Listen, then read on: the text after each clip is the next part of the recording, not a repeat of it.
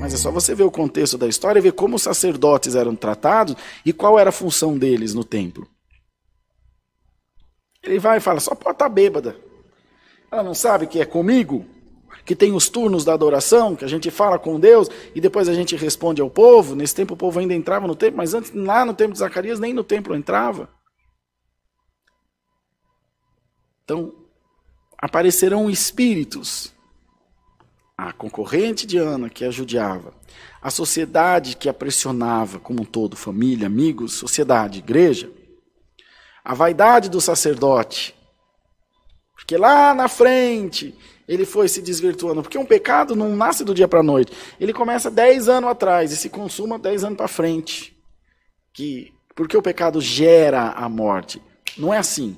Ela vai sendo gerada, ela vai te distanciando de Deus até que você morre espiritualmente. No sentido de perder a graça de Deus.